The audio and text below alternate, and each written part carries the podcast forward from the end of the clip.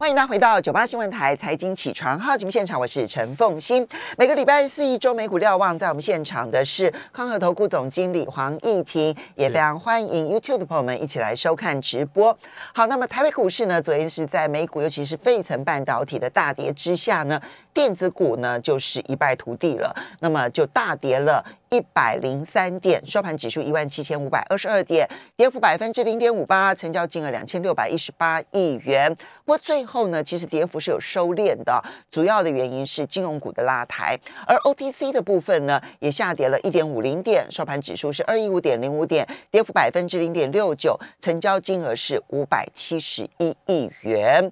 那么回到一周美股瞭望，在我们现场的是黄义婷，是义婷来。今天的标题应该就是三个字：超级音。超级音是是，那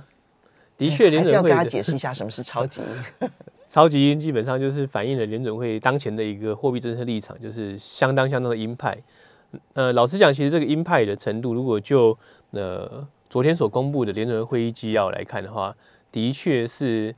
呃，我觉得市场是有吓到，因为它是。一个非常鹰派的一个表态，那待会跟大家做一呃更详细的说明。那么先就短线上的一个美股走势跟大家做报告。当然，昨天跟前天就连续两个交易日下跌，那下跌的主要因素。呃，其实是来自于联准会呃货币政策立场的更进一步鹰派鹰派的表态。那特别是周二的 Brena，他的一个表态是非常的关键。那为什么 Brena 他会受到这么大的瞩目？第一个来说啊，他当然就是呃更清晰的点出说五月份就基本上就已经定掉，五月份就要缩表。好，第二个来说的话，就传统而言呢，Brena 或者过去的言论而言，Brena 是一个鸽派的代表。啊，也就是说，呃。回想哦，就几个月前 b r e n n a 被提名当呃下一任副主席的时候，事实上市场对于 b r e n n a 的一个呃看法，或者说他当副主席，大家市场其实那个时候是觉得是比较 OK 的，因为他过去是对货币政策宽松是比较支持，然后是呃会更加的去呵护就业市场的状况，所以当时呃市场认为说，如果 b r e n n a 变成了副主席之后，可能联准会不会真的是。呃，相当的鹰派，但目前看起来连它都转向的话，其实就代表的是联准会整体而言就是朝向了呃控制呃通货膨胀的一这种呃模式在运行啊，所以这种布兰纳德呢，一方面他被提名副主席，所以他的代表性特别高，是。然后第二个呢，就是他过去是鸽派大将，如果连鸽派大将都转成如此的超级紧缩的鹰派的话。那么整个联准会的气氛可以可想而知，是那所以就造成了呃周二的美股的下跌。那昨天进一步下跌呢，就是来到了呃会议纪要的部分。那会议纪要当然呃说了很多东西啊，那跟大家做一些报告。第一个当然市场最关心的就是呃所谓的缩表的路径啊。那这一次其实给出了很明确的一个缩表日务定的指引。第一个来看的话，就是呃与会的官员们基本上。呃，已经很清晰的表达，联准会已经对缩减资产负债表做足了准备，呃，也就是说是箭在弦子上不得不发，或者随时可以发。那第二个来说的话，就缩表的路径来看的话，他们的评估是最大的缩减的规模是每个月可以减到九百九百五十亿美元。那九百五十亿美元是多大呢？那上一次就是二零一七到一九年的缩表，最大的一个每月缩表表的力道是五百亿。也就是基本上是快要两倍的一个状况。哦，那第二个来说的话，就是哦，就缩表的结构哦，就九百五十亿的结构来看的话，每个月国债是六百亿，哦，MBS 呢是三百五十亿。嗯，那其实这符合哦过过去这段时间店都会一直沟通的，就是哦缩减 MBS 的速度会更快一点。哦，因为呃在虽然国债是六百亿，MBS 是三百五十亿，但是在联准会的资产当中，其实 MBS 的量比较少，比较少。第二个来说，就是之前扩张的时候，大概就是二比一，呃，目前是略高于呃一比二的状态了，就是呃 MBS 的部分缩减会比较快。好，那这符合之前联准会的官员们不断跟大家做呃阐述或是预告的，就是 MBS 的缩减会比较快。那过未来一段未来缩减过在。之后呢，呃，M 呃，资产负债表当中，然后会留的是国债，而不是 MBS。哦，那所以这就可以呃看出整个的路径。那基本上呃五月份哦启动呃缩表基本上已经是势在必行。那第二个来说，当然还还有留下一点点伏笔啊，就是说，呃，他们会在三个月或者三个月以上的时间去呃慢慢加到呃所谓到呃上限的部分，就九百五十亿。所以它不是一开始就，所以不是五月份就要缩减九百五十亿。对，嗯，好，那这是目前呃委员们呃的一个看法啊，目前委员们看法。第二个呢是官员们呢，事实上是更倾向。更加激进的一个升息的路径。那同一时间呢，其实他们也有透露出，如果不是俄乌冲突的话，三月份就会升五十个基本点。所以这假设真的是升五十基本点的话，那现在的哦，就是三月份的三月十六号之后反弹应该就会消失。那现在应该美股已经破底哦，所以呃，可以说俄乌战争救了美股了，让美股出现了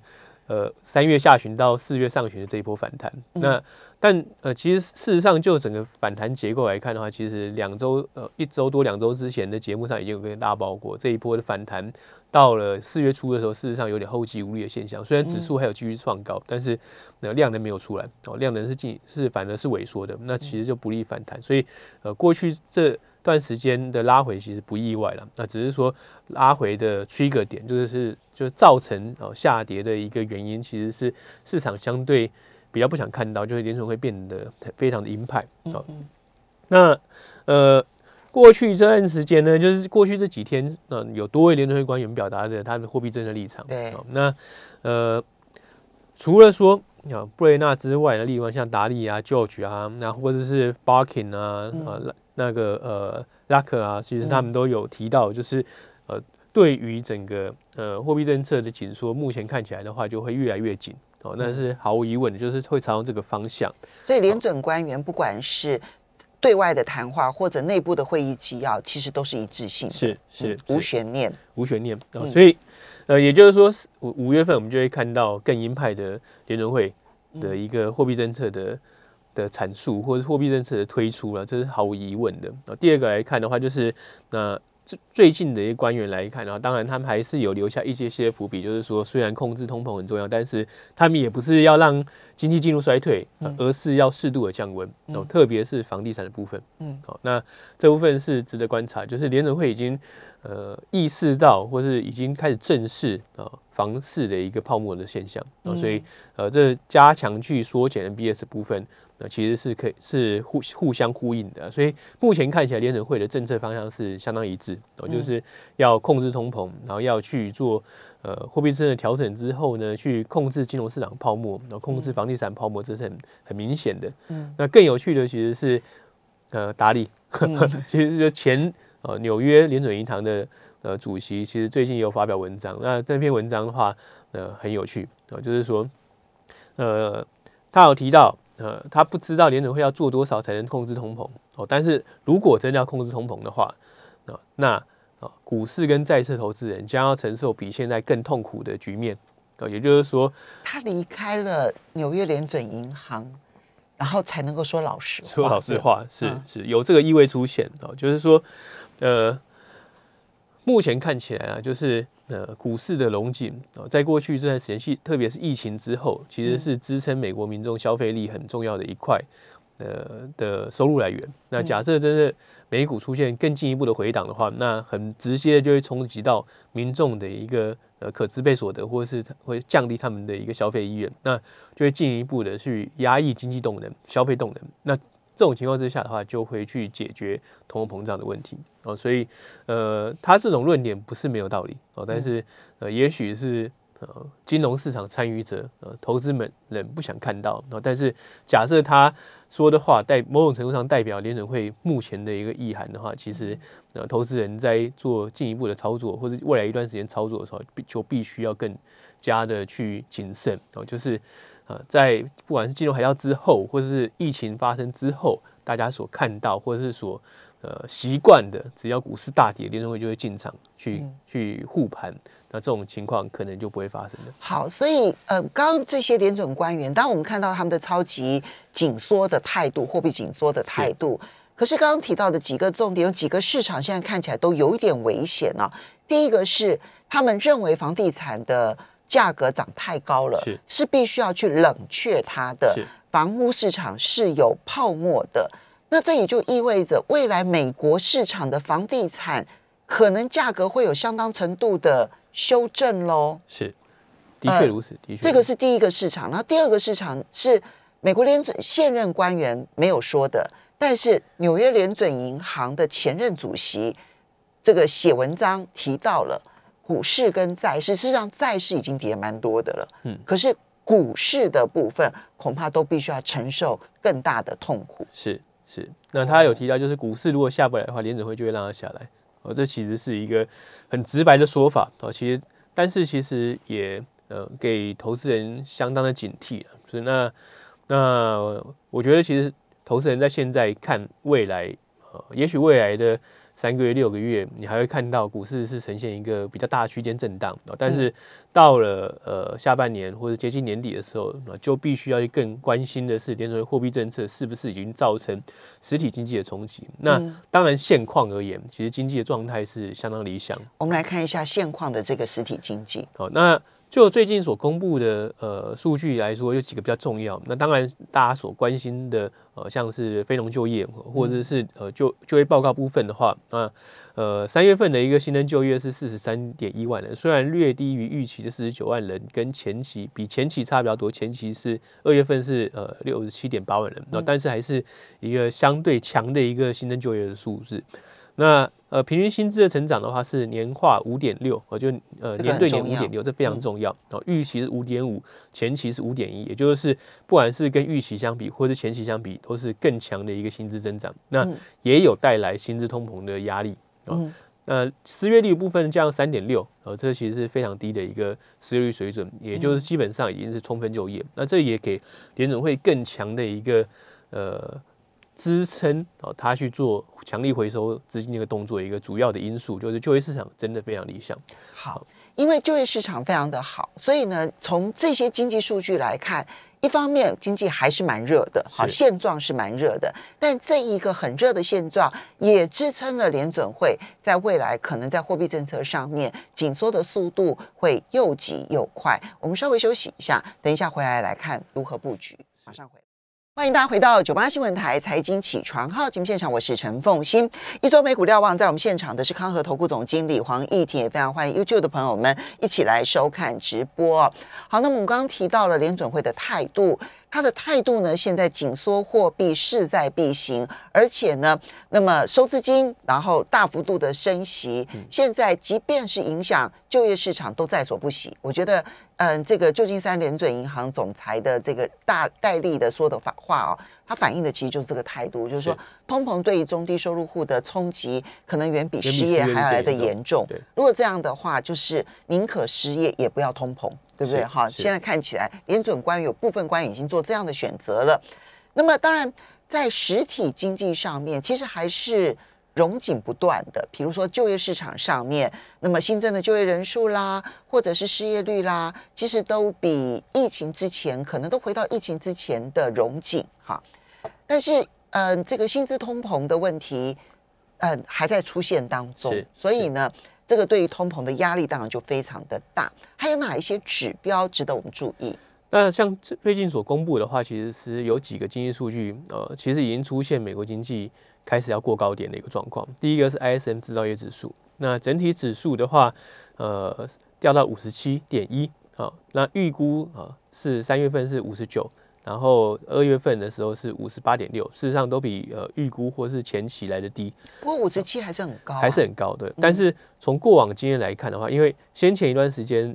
一直大概是维持在六十上下，甚至高于六十。那现在下滑速度非常快。那假设未来几个月，例如说未来三个月或六未来六个月的观察，如果它是逐步的呃下跌，甚至快速下跌，开始往五十五以下啊去接近的话，那从过往经验来看的话，股市在跌到五十之下之前，就会开始反应，就开始出现明显的。因为它会创造预期。对，那第二个来说的话，再加上现在的一个货币政策的紧缩，投资人会变得更加谨慎。而且，如果去细究 S N 制造业指数的话，可以看到 New Orders，我觉得新订单部分下滑非常快。哦，前期是六十一点七，其实非常高。哦，但是这一期这一次，哦，三月份已经掉到五十三点八，不然你把它掉的速度非常快。你说前期是多少？前期是六十一点七。六十一点七降到五十三点五十三点八，降好多，降非常多。所以在新订单部分的话，下滑速度非常快。而且如果对照出口订单，其实下滑速度并不明显，这代表的是其实那美国呃国内的一个订单萎缩速度是，或是降温速度是呃很明显的出现。哦，对。第二个是价格还是居高不下，然后价格来到了八十七点一。呃，上个月呃才五才七十五点六哦，所以呃厂商面临的高高的进货成本哦，同时呢哦面临了新订单的减少哦，所以厂商的压力是非常大的哦，所以成本在增加，订单可能要订单可能要减少哦，那这是如果这形成一个趋势哦，这也许是一个月的状况，但是如果未来几个我们都看到这样的趋势，就是新订单维持一个。呃，相对比较温吞的状况，但是物价哦，说进货成本还是居高不下的话，事实上对于企业获利就必须要有一个呃市井的一个心态出现，或者是必须要去提防企业获利哦，在接下来的几个季度会不如预期的状况会开始很明显的出现。好，所以这 P M I 指数虽然还在五十之上，代表的是景气还是在扩张期，但是它的下滑，还有它这里面分项所显现出来的隐忧。其实是值得关注的，是是。那另外一个值得关注的是二月份工厂订单啊，其实就呼应了三月份 ISM 制造业指数啊，工厂订单的呃月增率是负零点五个百分点，哦，就是月减的状态。好，那一月份呢是增加哦，月增一点四个百分点。那同就是基本上呃，不管是 ISM 制造业指数或者工厂订单，都有相当程度的领先意味出现。那所以呃，我们看到就业数据是非常理想，没有错。但是就业市场的状况，其实它是一个经济落后指标。嗯，那厂商的接单状况，厂商的一对未来景气的预期是相对领先的指标。所以呃，这两者我们必须要去分开来看。那就业数据的。亮眼支撑了联联准会做进一步的一个货币政策动作，但是我们在看接下来景气的时候，其实必须要去观察的是其他的领先性指标，包含像 ISM 制造业指数，包含像利差的变化，包含像是呃消费者信心的一个变动。其实消费者信心在呃疫情的状况之下的话反复，然后再加上高物价，其实在过去半年是很快速的下滑。所以这些都是一些呃必须要去提防的一些警示，或是要必须要去示警的部分。好，如果是这个样子的话，有有没有真正的防御性投资是可以来投资的？那就呃现在的状况来看的话，我们当然会建议投资人呃采取的是更加防御的态度。哦，更加防御态度呢，基本上第一个呃。可能真的是要长期的保持比较多的现金水位，哦，长期可能就是因应呃接下来联准会升息的个阶段，虽然持有现金也不会让你赚到钱，哦，但是呢，呃，至少不会赔。第一个至少不会赔，就像呃最近有一个呃投资专家所提到的，他就是说在空头市场当中，啊，输的少的才是赢家，哦，那这个。那也许我们不会很立即看到空头市场哦，也许未来的这三到六个月就是一个呃震荡呃开始逐渐震荡走弱的状况，不会出现一个雪崩式的下跌哦。那但是呢，呃，必须要去提防明年呃可能我们会面临到更严苛的一个金融环境跟经济的基本面哦，因为货币政策呃实行实行之后哦，冲击实体经济需要呃。一些时间啊，至少六个月以上，也就是说，今年的三四季之后，我们就看到货币政策紧缩对于实体经济的真实冲击到底有多大。那我预期到那个时候，呃，市场对于进入衰退的一个预期心理会开始增强，那股市会提早反应。那所以从今年的下半年到明年的上半年这段时间，应该是股市呃下跌压力呃相对最沉重的时候。你同意？嗯，德意志银行已经开了第一枪，是。然后提到说呢，那么估计哈，就是明年底到二零二三年底第四季跟二零二四年第一季，美国会出现衰退。你会同意他这样的分析吗？其实，如果呃，德意志银行虽然它是开第一枪了，但是我相信很多的投行都已经开始出现，开始有呃严以这样的严拟这样的一个，或者是模拟这样的情境。那其实只是不肯说出来而已。目前这样的一个几率其实是在叠加当中了，那只是呃德意志银行呃把它正式的发表出来，但我相信未来一段时间类似的一个相对负面的观点会变得越来越呃形成共识。那主要的因素还是来自于说联准会呃的立场真的是相当鹰派。那从过往经验来看的话，要打下通货膨胀，没有一次是不牺牲经济成长哦，所以经济成长一定要一定会出现一次衰退哦。那只是这个衰退的长或短，就取决于联准会跟当时的一个通货膨胀环境。那假设通货膨胀环境在联准会做强力的货币政策之后，然后呃经济也的确出现放缓，甚至呃小幅衰退。之下，呃，通货膨胀压力减，呃，降低了，哦，降到了两个 percent 的一个年增率附近。那这种情况之下，联准会就可以反向去做一些宽松货币的动作。那自然这样的一个呃空头也好，或者这样的一个呃经济衰退就不会延续太长。那但如果到当时我们看到很明显的经济衰退，哦，看到很明显的一个股市的空头，可是呃，通货膨胀还是相对维持比较高的一个压力的话，哦，那联准会也会呃变得。呃，举步维艰，那那个时候的呃，空头市场就要延续比较长的一段时间。好，所以第一个防御性的动作就是先把现金部位提高，对不对？好，然后第二个动作呢？第二个来说的话，就是呃，我相信还是有很多很多投资人还是想要持有一点一些的股票哦。那在这种情况之下的话，就要去回顾呃过去这这过去几次联准会在做货币政策调整的时候，特别是相对比较。积极的货币政策调整的时候，哪些的类股表现相对会比较好？就二零一七一八年，还有其他的其他几次之前，因为二零一七一八年其实联储会升息不算太太急啊。嗯，哦，那如果我们把时间的跨度拉的比较大的话，过去这几次的升息循环，在刚开始启动升息循环的前半年，啊，前半年基本上第一个股市可能还不会崩掉。嗯，第二个来说的话。呃，在这种环境之下，呃，特别是缩紧的速度相对比较快，缩紧力道比较强的时候呢，呃，投资人会更倾向看得到的收益，嗯，哦，也就是说，呃，成长股就会受到压抑。嗯，反之呢，呃，就是像是呃股息高股息股，哦，以及呃股息成长股，那特别是股息成长股，我就是说它既有呃稳定的一个股息率之外呢，其实它过过过去几年还是呃股息的成长是。不断的提升，这代表这家公司它创造现金流能力非常非常强。好，股息成长股哈，这种呢，其实就是在成长股当中，其实它不但有实质获利，而且它的获利是不断不断在成长的，而且愿意分配。应该说是股息股，呃，就是高股息股当中，它的股息率还在成长。